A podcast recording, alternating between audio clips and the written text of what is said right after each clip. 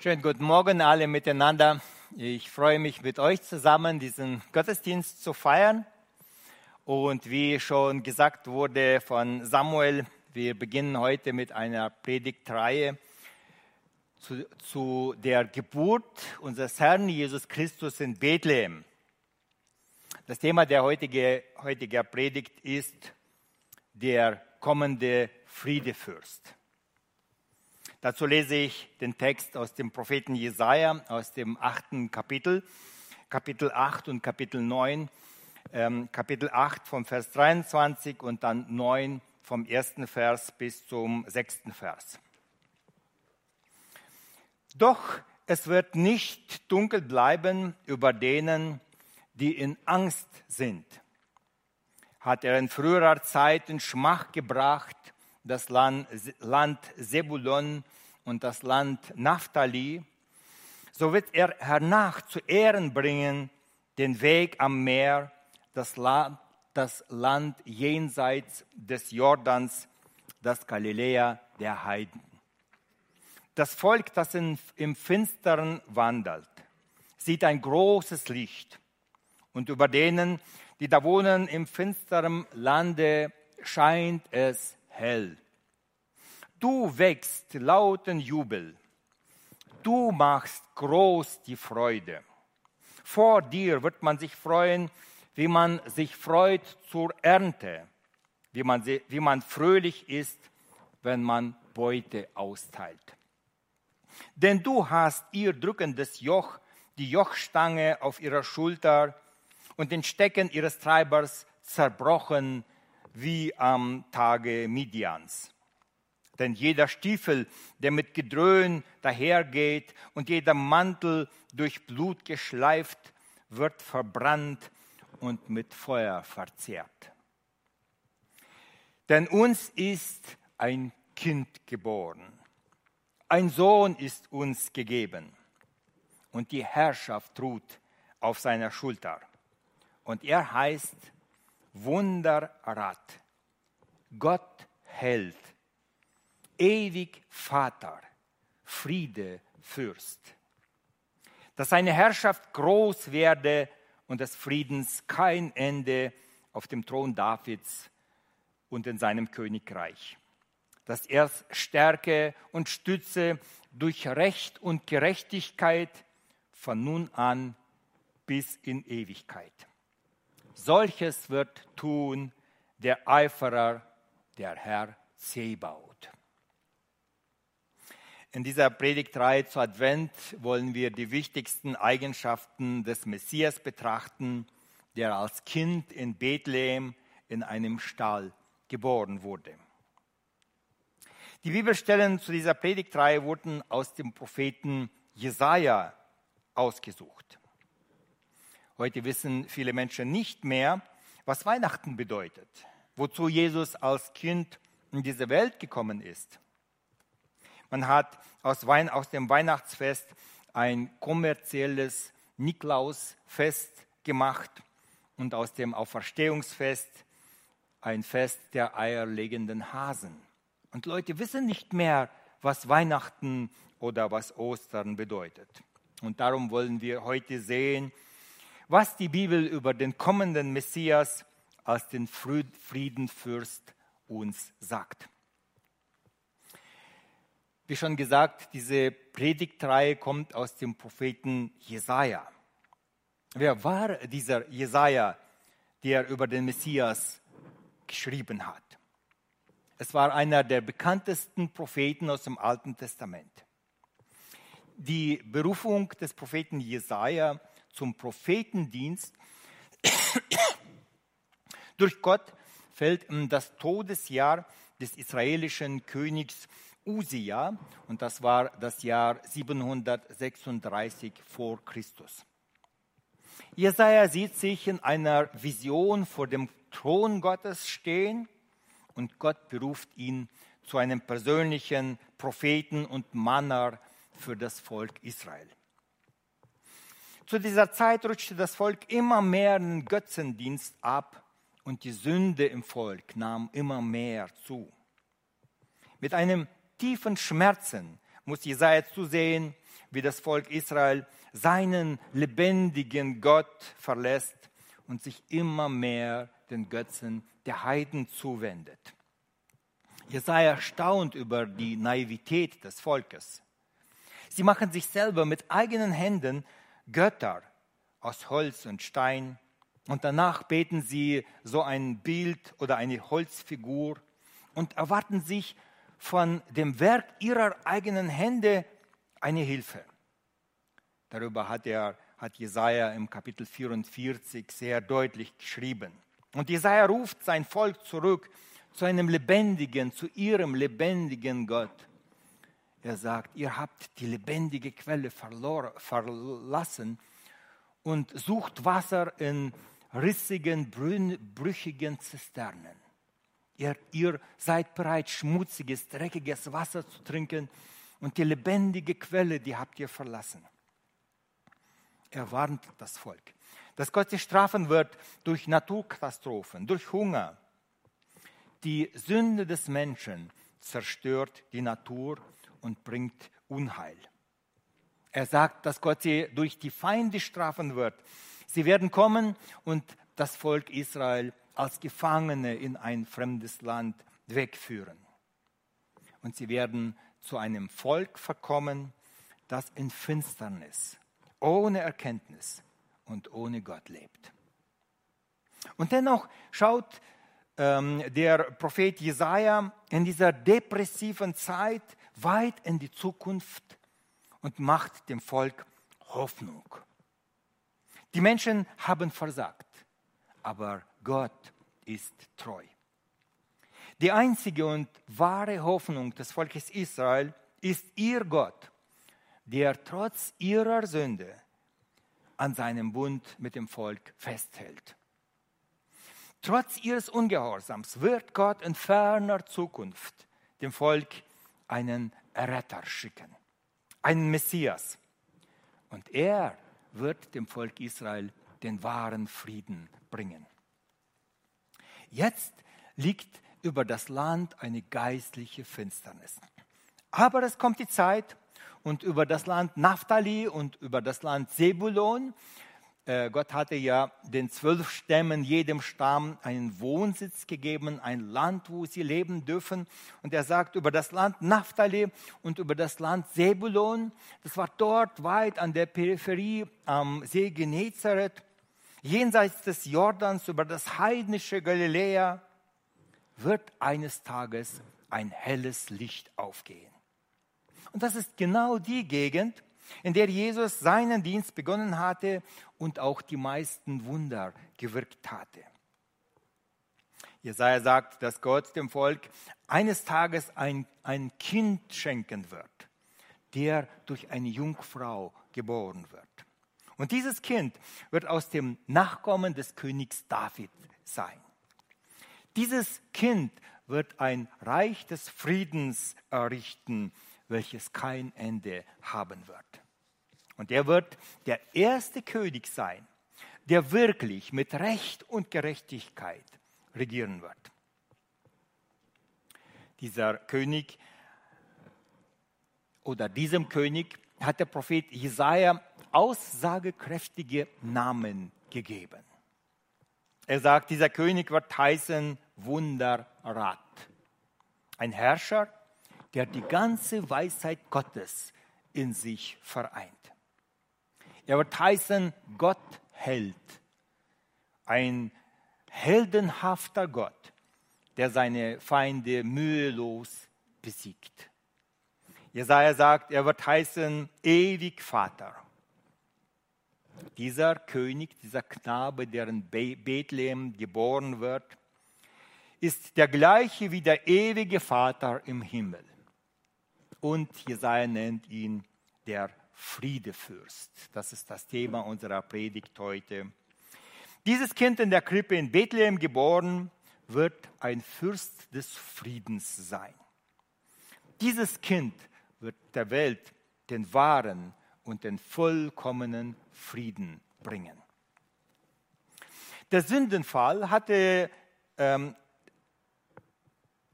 der Sündenfall hatte der Menschen den Frieden auf dieser Erde genommen. Mit dem Sündenfall kam Hass, Neid, Egoismus, Streit in das Herz der Menschen. Es dauerte nicht lange, bis der erste Brudermord geschah. Ein Sohn von Eva und, und Adam, ähm, der Kain ermordete seinen Bruder Abel. Und seitdem suchen die Menschen nach dem Frieden. Sie kämpfen für den Frieden. Sie machen Revolutionen. Sie erlassen Gesetze. Sie kämpfen für Menschenrechte und finden doch nie einen wirklichen, vollkommenen Frieden. Seit dem Sündenfall ist auch die Natur durch die Sünde gekennzeichnet. Die ganze Natur leidet durch die Sünde der Menschen. In der Natur herrscht Tod und Blutvergießen. Auch der Mensch selbst fügt täglich der Natur Leid zu. Statt über die Natur weise zu herrschen, raubt der Mensch die Natur gierig aus. Nicht der Klimawandel zerstört die Natur, sondern die Sünde der Menschen. Und nun versprach Gott durch den Propheten Jesaja, dass dieser Messias, der da kommen wird, auf den Israel hoffen darf, dieser Messias wird ein Fürst des Friedens sein. Er wird den Menschen einen vollkommenen und dreifachen Frieden bringen. Erstens, der Friedefürst wird allen Völkern dieser Welt eines Tages Frieden bringen. Seit dem Sündenfall herrscht Krieg in dieser Zeit, in dieser Welt. Völker kämpfen gegeneinander seit Menschen gedenken. Unsere Generation ist noch sehr präsent. Der Erste Weltkrieg, der Zweite Weltkrieg, der Kalte Krieg und dann der Mauerfall. Endlich Frieden? Heute stehen die Menschen wieder einem Krieg so nahe wie nie zuvor. Die Bibel sagt, dass dieser Messias am Ende der Menschengeschichte allen Völkern dieser Erde einen Frieden schenken wird. Der Krieg wird am Ende, der Krieg wird am Ende der Zeit ein Ende haben. Waffen werden überflüssig sein.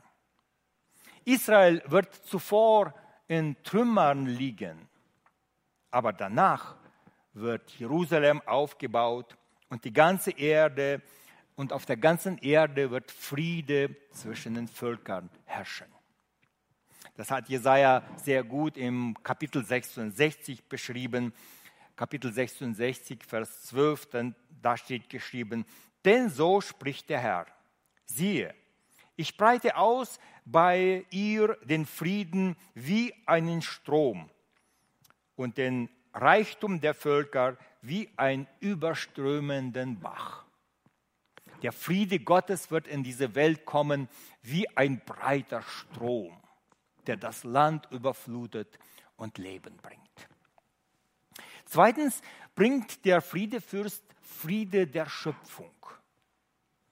Jetzt leidet die Natur unter der Sünde der Menschen. Doch es wird eine Zeit kommen, sagt Jesaja, wo der Frieden, Friedensfürst den Frieden der Natur bringen wird. Die Natur wird wiederhergestellt werden in den Zustand, wie die Natur am Anfang im Garten Eden war. Die Raubtiere werden wieder Pflanzenfresser werden.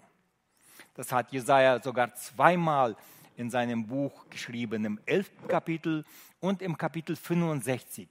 Ich lese einen Text aus dem 11. Kapitel, Jesaja 11, Vers 6. Da schreibt Jesaja: Da werden die Wölfe bei den Lämmern wohnen und die Panther bei den Böcken lagern. Heute undenkbar. Ein kleiner Knabe wird Kälber und junge Löwen und Mastvieh miteinander treiben. Junge Löwen und Mastvieh werden auf der Weide Gras fressen. Und als drittes, äh, Jesaja sagt, der Friedefürst bringt vor allem Frieden den Menschen in ihren Herzen. Ich lese aus dem Kapitel Jesaja 53, Vers 5. Das ist ein Kapitel, welches darüber spricht, wie dieser Messias den Menschen den Frieden in ihre Herzen bringt, indem er die Menschen mit Gott versöhnt. Ich lese Jesaja 53, Vers 5. Aber er ist, aber er ist um unserer Missetat willen verwundet und um unserer Sünden willen zerschlagen. Die Strafe liegt auf ihm, auf dass wir Frieden hätten. Und durch seine Wunden sind wir geheilt. Hier spricht er von dieser Feindschaft, die zwischen Menschen und Gott liegt. Und er sagt, wenn dieser Friedefürst kommen wird, dann wird er leiden um unserer Missetat, um diese Brücke zwischen uns und Gott zu bauen, um diese Kluft zu überbrücken, kommt der Messias. Und er wird unser größtes Problem, die Trennung von Gott, die wird er aufhören, aufheben, damit wir Frieden haben. Menschen sehen die Ungerechtigkeit in dieser Welt, vor allem bei den anderen. Menschen wünschen sich Frieden und sie kämpfen für den Frieden, für die Gleichheit und für die, für die Gleichberechtigung. Menschen demonstrieren in Berlin für Menschenrechte in China gegen die Grenzzäune zwischen USA und Mexiko, früher in der ehemaligen DDR oder auch gegen den Grenzzaun in Israel. Und sie wollen, dass andere Nationen und andere Völker, Völker im Frieden leben. Sie demonstrieren für Abrüstung gegen Sklavenhandel in armen Ländern oder die, gegen Prostitution auf den Philippinen. Und dann kommen sie nach Hause und es herrscht Unfriede in der eigenen Familie und in der eigenen Ehe. Menschen reden zu Weihnachten über das Fest der Liebe und unter dem Weihnachtsbaum herrscht Egoismus und Streit. Selbstmorde häufen sich gerade in der Weihnachtszeit. Zwei junge Menschen, zwei liebende Menschen heiraten und sie stellen sich vor, wie sie lebenslang gemeinsam Hand in Hand miteinander gehen, 90 Jahre alt werden und dann beide an einem Tag sterben, glücklich und zufrieden. Und dann vergehen drei Jahre und sie hassen sich und sie können sich nicht mehr ausstehen. Woher kommt es? Woher kommt es, dass dieser Unfriede in unserem Leben ist?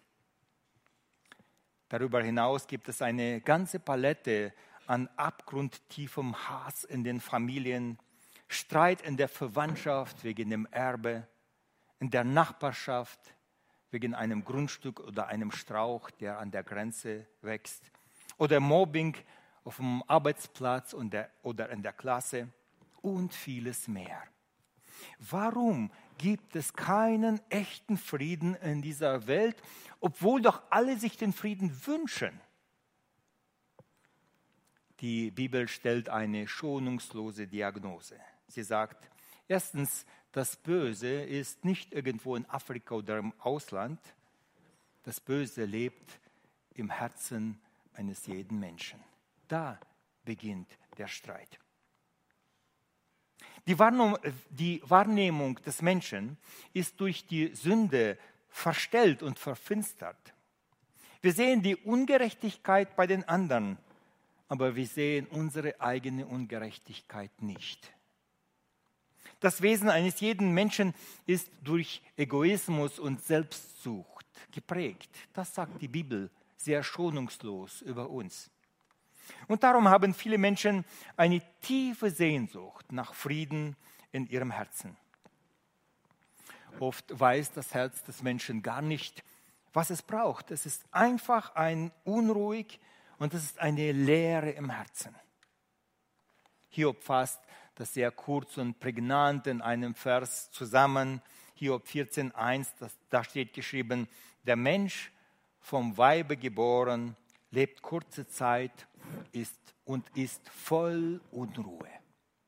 Das Herz des Menschen hat keine Ruhe. Es hat keinen Frieden.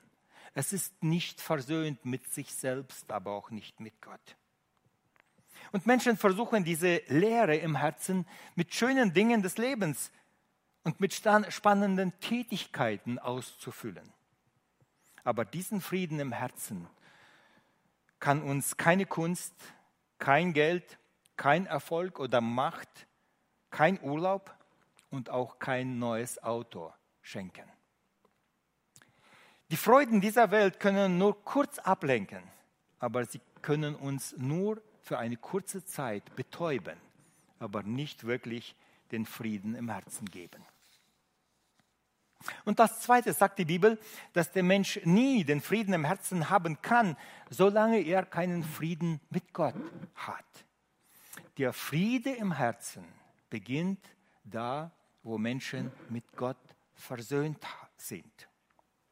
Jeder Mensch lebt von seiner Natur. Jeder Mensch lebt von seiner Natur in einer Feindschaft gegen Gott. Jeder Mensch lehnt, die Herrschaft Gottes in seinem Herzen von seiner Natur ab.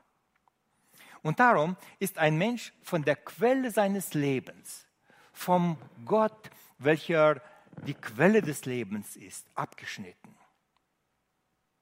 Ohne Gott lebt jeder Mensch nach seinen eigenen Vorstellungen, nach seinen eigenen Ideen und nicht so, wie Gott ihn gedacht hat. Und nur Gott kann den Menschen den wahren Sinn ihrer Existenz zeigen. Nur Gott kann den Menschen wirklich den Frieden im Herzen geben. Darum haben auch viele Menschen keine Gewissheit über ihre Zukunft Unruhe füllt ihr Herz. Sie wollen über die Ewigkeit nicht nachdenken. Sie leben in Trennung von Gott. Und sie wollen dennoch zu dem Gott, den sie nicht annehmen und mit ihm die Ewigkeit leben? Wie geht es? Heute gibt es immer mehr Theorien, wie man sich selbst seine eigene Schuld vergibt, wie man mit sich selbst in einer Harmonie leben kann und wie man zu sich selbst findet. Es gibt viele Menschen, die glauben, dass sie schon irgendwie mit Gott im Reinen sind oder irgendwie mit Gott versöhnt werden. Aber wenn wir beginnen, die Bibel zu lesen, dann erkennen wir, was Gott über uns und über die Sünde denkt. Und dann kommt Gottes Furcht ins Herz. Wir erkennen, dass Gott ein heiliger Gott ist, der keine Sünde toleriert. Und er wird, will keinen Menschen im Himmel haben, der ein sündiges und verdorbenes Herz hat. Wenn ein Mensch die Herrschaft Gottes in seinem Leben ablehnt, dann nennt die Bibel es Feindschaft gegen Gott. Ich lese aus dem Römerbrief aus dem achten Kapitel, Verse 7 und 8.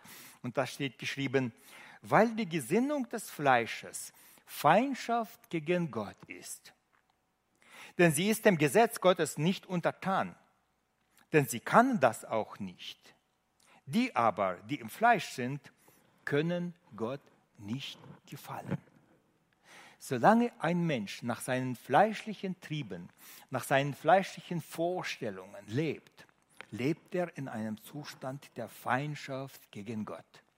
Und der Friede Gottes, er fehlt ihm in seinem Herzen. Und darum hat Gott uns den Friedefürst geschickt, der uns den Frieden Gottes anbietet. Der Friede kommt nicht da, wo die Waffen schweigen. Der Friede kommt in das Herz des Menschen, wo Versöhnung mit Gott stattfindet. Und darum ruft Jesus Christus alle zu sich, die ihn als Herrscher annehmen wollen, die sein Joch annehmen wollen. Jesus Christus streckt die Hände aus und sagt, kommet her zu mir alle, die ihr mühselig und beladen seid, ich will euch erquicken. Nehmet auf euch mein Joch und lernet von mir, denn ich bin sanftmütig und von Herzen demütig, so werdet ihr Ruhe finden für eure Seelen. Friede kommt ins Herz, da wo wir die Herrschaft Jesu Christi annehmen. Er möchte dein Herz und deine Gedanken verändern. Er möchte dir ein, aus dir einen neuen, einen anderen Menschen schenken. Er schenkt dir Frieden, wenn du bereit bist, ihn als König, als Herrscher, als Fürst anzunehmen. Jesaja schaute in dem Text, den wir gelesen hatten, in die ferne Zukunft und sagt, es wird eines Tages ein Fürst kommen, der euch den Frieden bringen wird. Als die Zeit erfüllt war, ist Jesus als ein kleines Kind in Bethlehem geboren in einer unbedeutenden Stadt in Israel. Und dann kam das Evangelium und dann schaute Paulus nicht mehr nach vorne, sondern zurück auf das Kreuz, wo Gott den Menschen den Frieden anbietet. Und Gott und Paulus schaut nach Golgatha und sieht auf Golgatha unter dem Kreuz eine Quelle des Friedens, einen Ort, wo Menschen Friede mit Gott und Friede mit den anderen Menschen finden können. Ich lese diesen Text aus dem Epheserbrief, aus dem zweiten Kapitel, Epheser 2 vom Vers 13. Da schreibt Paulus folgende Worte, und zwar dieser Text der beschreibt so gut, wie Menschen unter dem Kreuz den Frieden Gottes finden können. Paulus schreibt, Epheser 2, Vers 13, Jetzt aber in Christus seid ihr, die, die ihr einst ferne wart, nahe geworden durch das Blut Christi. Denn er ist unser Friede, der aus beiden eins gemacht hat und hat den Zaun abgebrochen, der dazwischen war, nämlich die Feindschaft.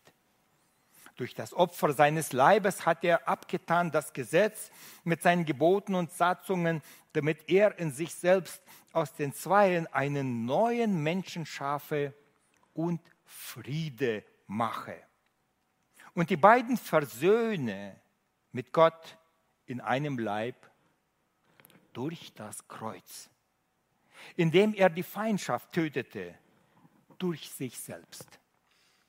Und er ist gekommen und hat im Evangelium Frieden verkündigt, euch, die ihr fern wart, und Frieden denen, die nahe waren.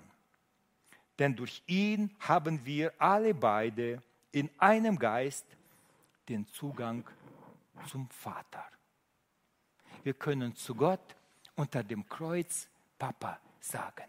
Wir haben Zugang zum Vater. Paulus schreibt hier im Vers 14, er sagt, Christus ist unser Friede. Nicht Gedenktafeln oder Stolpersteine auf der Straße können den wahren Frieden den Menschen bringen sondern Jesus Christus in unseren Herzen. Da ist die Quelle und der Anfang des Friedens.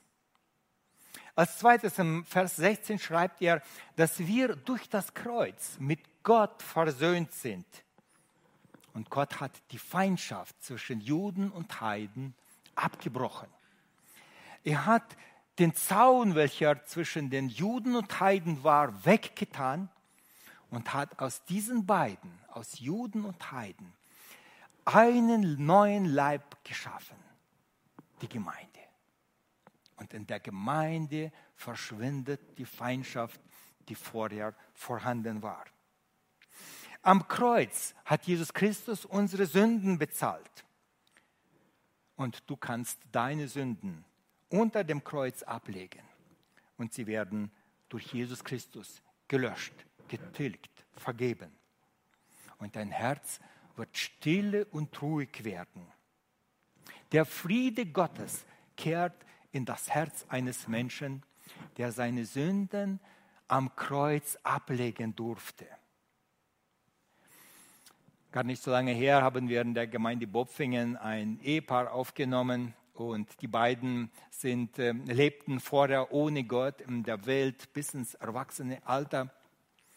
Und dann erzählte man, wie er, als er diesen Frieden Gottes verstanden und angenommen hatte, er sagt, ein ganzes Jahr fühlte ich eine unausgesprochene große Freude in meinem Herzen. Immer wieder überwältigte mich dieser Friede Gottes im Herzen. Ich konnte ein ganzes Jahr wie auf Flügeln bin ich rumgegangen. Ich, ich bin getanzt durch diese Welt vor Freude, dass mir meine Sünden vergeben sind und dass ich Friede im Herzen habe. Der Friede, den uns Gott im Herzen gibt, der verändert auch unsere Beziehungen zueinander. Unter dem Kreuz werden Heiden und Juden zu Geschwistern im Herrn.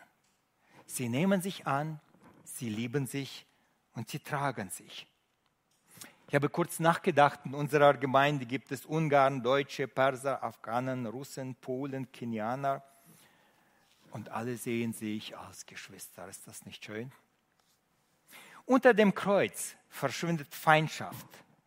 Unter dem Kreuz versöhnen sich Geschwister. Und Eltern versöhnen sich mit ihren Kindern. Wenn der Friede Gottes das Herz füllt, dann wollen sie keine Feindschaft mehr haben. Sie wollen diesen Frieden Gottes weitergeben. Wem vergeben wurde, der beginnt anderen zu vergeben. Wem vergeben wurde, der ist verpflichtet, anderen zu vergeben. Mich beeindruckt sehr die Geschichte des evangelischen, des italienischen Evangelisten da Pozzo. Wegen seines Glaubens und seiner Predigt kam er in ein deutsches KZ-Lager.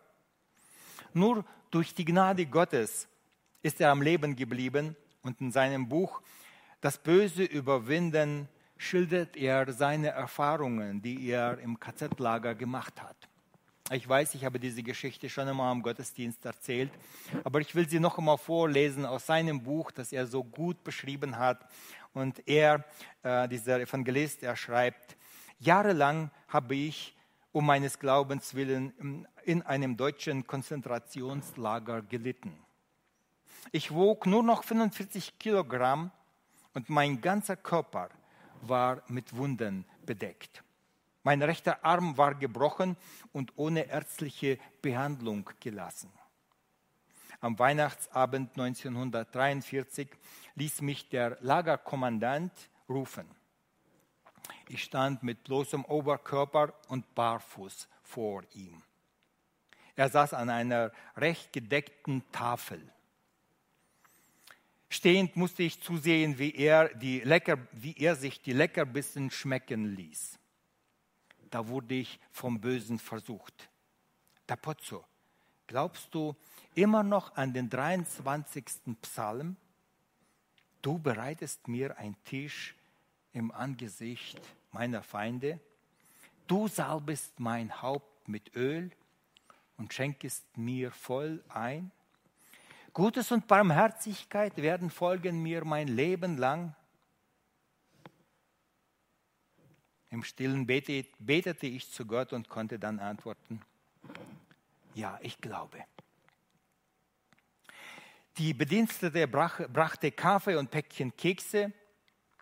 Der Kommandant äh, aß sie mit Genuss und sagte zu mir, Ihre Frau ist eine gute Köchin da Pozzo.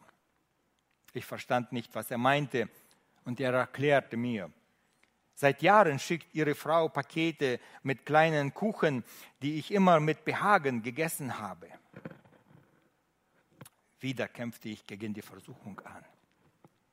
Meine Frau und meine Kinder haben vor, von ihrer ohnehin, ohnehin kargen Ration Mehl, Fett und Zucker gespart, um mir etwas zukommen zu lassen. Und dieser Mann hatte die Nahrung meiner Kinder gegessen. Der Teufel flüsterte mir zu, hasse ihn, Dapozzo, hasse ihn. Und wieder betete ich gegen den Hass um Liebe.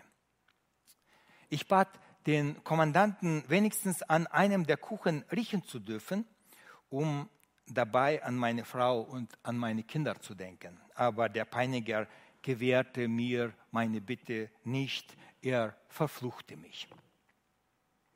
Als der Krieg vorüber war, suchte ich nach dem Lagerkommandanten. Es war, er war entkommen und untergetaucht. Nach zehn Jahren fand ich ihn schließlich und besuchte ihn zu Hause mit einem Pfarrer. Natürlich erkannte er mich nicht. Dann sagte ich zu ihm, ich bin die Nummer äh, 17.531. Erinnern Sie sich an Weihnachten 1943? Da bekam er plötzlich Angst. Sie sind gekommen, um sich an mir zu rächen. Ja, bestätigte ich und öffnete ein großes Paket. Ein herrlicher Kuchen kam zum Vorschein. Ich bat seine Frau, äh, Kaffee zu kochen. Dann aßen wir schweigend den Kuchen und tranken Kaffee. Der Kommandant begann zu weinen und mich um Verzeihung zu bitten. Ich erzählte ihm, dass ich ihm um Christi willen vergeben hatte. Meine Lieben, wer einen wirklichen Frieden mit Gott im Herzen hat, der jage diesem Frieden aktiv nach. Es ist nicht ein passives Warten, bis der Friede irgendwie in unser Leben kommt. Die Bibel ermutigt uns, dass wir in unseren Beziehungen aktiv dem Frieden nachlaufen. Dass wir die Versöhnung anstreben, dass wir bereit sind, uns klein zu machen, um Vergebung zu bitten, hinzugehen, Versöhnung zu suchen, jaget dem Frieden nach. Hebräer 12, Vers 14, jaget dem Frieden nach mit jedermann und der Heiligung, ohne die niemand den Herrn sehen wird. Ich denke, diese Texte aus dem Jesaja-Buch ähm, über diesen Friedens, Friedenfürst und der Text des Apostel Paulus aus dem Epheserbrief, die regen uns an zum Nachdenken. Sie stellen uns viele Fragen. Hast du diesen Frieden mit Gott unter dem Kreuz durch Jesus Christus gefunden? Ist deine Sünde getilgt? ist zwischen dir und Gott alles bereinigt und vergeben? Ist dein Herz in Gott still geworden, so dass kein Tod, keine Angst dich mehr schrecken können? Wir gehen heute durch die Stadt und merken, wie die Menschen voller Angst, voller ängstlicher Erwartung sind. Sie wissen nicht, was auf sie zukommt. Sie haben vor allem Angst nicht nur vor Corona, vor, der, vor einer Wirtschaftskrise, vor dem Euro, der seinen Wert verliert, vor Arbeitsplätzen, die verloren gehen und letztendlich auch vor dem Tod, vor dem Sterben, vor der Ewigkeit.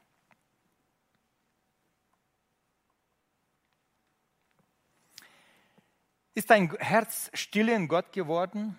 Hast du diesen Frieden mit Gott gefunden, so dass auch die Ewigkeit für dich offen steht? Glaubst du, dass der Fürst des Friedens dir eine ewige Wohnung im Himmel vorbereitet hat, wo du versöhnt mit Gott die Ewigkeit mit ihm verbringen wirst? Bewirkt dieser Friede in dir, dass du mit anderen Menschen im Frieden lebst und diesen Frieden, diesem Frieden aktiv nachjagst? Gibt es Streit unter den Geschwistern oder in der Verwandtschaft? dann bete für sie. Dann mach dich klein, geh zu ihnen, suche Versöhnung. Erzählst du von diesem Frieden, den Gott dir gegeben hat, auch anderen Menschen? Rufe sie zum Kreuze. Unter dem Kreuze geschieht Versöhnung. Unter dem Kreuze findet man Frieden. Wenn du mehr über diesen Frieden wissen möchtest, dann nimm deinen Mut zusammen und bleib nach dem Gottesdienst zurück. Sprich mit den Ältesten und sie werden dir mehr erzählen und erklären, wie man diesen Frieden im Herzen mit Gott bekommen kann. Ich schließe diese Predigt mit einem segensreichen, mit den segensreichen Worten des Apostel Paulus aus dem Philipperbrief ab aus Philippa 4, Vers 7, da steht geschrieben, und der Friede Gottes, der höher ist als alle Vernunft, bewahre eure Herzen in Christus Jesus. Amen.